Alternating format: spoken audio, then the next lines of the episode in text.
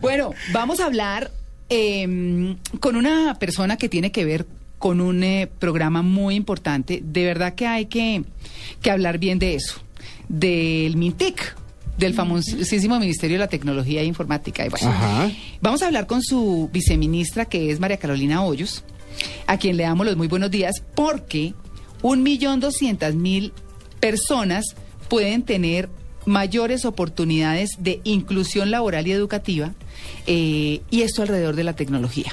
María Carolina, buenos días. Hola, muy buenos días, María Clara. Ay, no, yo qué pena es que María Carolina, viceministra, buenos días. No, no, no, no, no, está muy bien, soy María Carolina. Bueno, bueno, viceministra, eh, ¿de qué se trata este programa? ¿Cómo va a facilitar eh, a las, o cómo les va a facilitar a las personas tener mayores oportunidades de inclusión? ¿Qué es lo que ustedes les van a dar a esas personas? Así es, eso está enmarcado en el plan de tecnología Vive Digital, es este plan de tecnología que lo que hemos buscado desde hace tres años en este gobierno, en el gobierno del señor presidente Santos, es llevarle la tecnología a las eh, personas que más lo necesitan, es decir, a las personas que están en el campo, a las eh, poblaciones con alguna vulnerabilidad, a los estratos 1 y 2 y una una población que no estaba atendida y yo creo que era una cuenta por saldar es de las personas con alguna discapacidad visual. Y así como usted decía al principio eh, es una cifra impresionante es un millón doscientas mil personas en Sí. Colombia Mm. que tienen alguna discapacidad visual y fíjense ustedes hasta hoy cualquier persona que tuviera alguna que tenga alguna discapacidad visual y que quiera entrar a la red eh, utilizar un computador tiene que tener 3 millones de pesos eh, Sí. anuales para descargar un software Me parece- de pantalla Claro. y que, y que le dé la posibilidad de acceder a eso.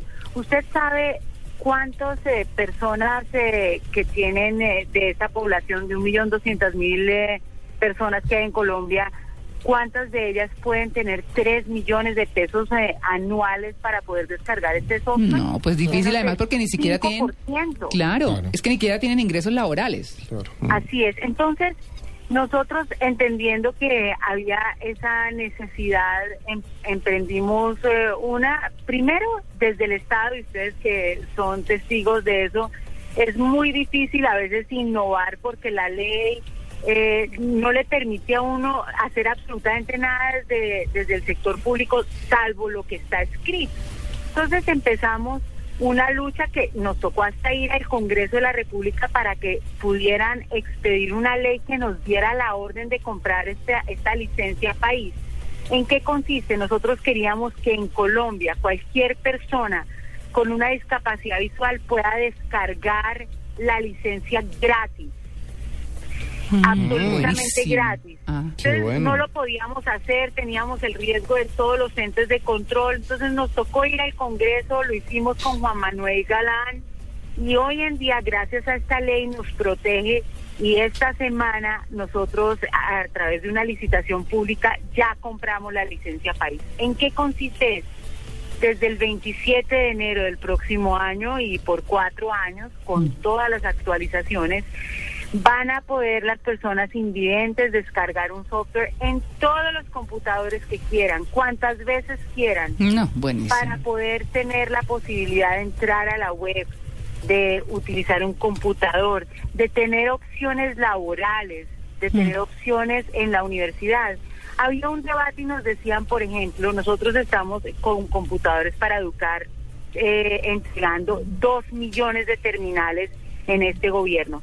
Y nos decían, ¿y para qué? Los que nos criticaban, nos decían, ¿para qué eh, ustedes quieren descargar un software lector de pantallas en los computadores para las escuelas públicas? Es que en las escuelas públicas casi no hay ciegos. Nosotros decíamos exactamente eso. No hay ciegos en las escuelas públicas porque es que no estamos eh, preparados para poder eh, darle la bienvenida a los eh, a los eh, a los eh, a los ciegos. Sí. Sí, o sea, es decir, ellos no están ahí no porque no quieran, sino Sí. porque saben que igual no hay, no están preparados para recibirlo. No ha estado la opción, Así ahora es. sí. Exacto.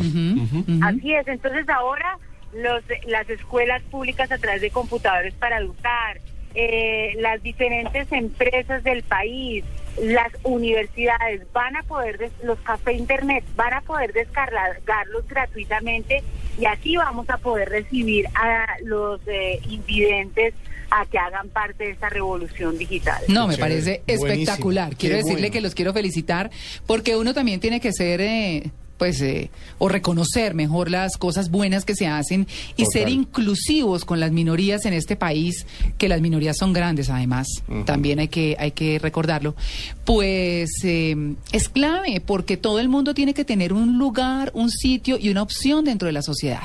Y si parte del trabajo que un gobierno hace es darles esa posibilidad y darles las herramientas para que puedan llegar, pues ya no les queda, mm, sino a las empresas y en a los diferentes sitios, más que bajar algo que es gratuito, que no les cuesta y que le da la opción a personas que de quienes podemos estar perdiendo sus talentos porque no tienen la opción de trabajar por una discapacidad.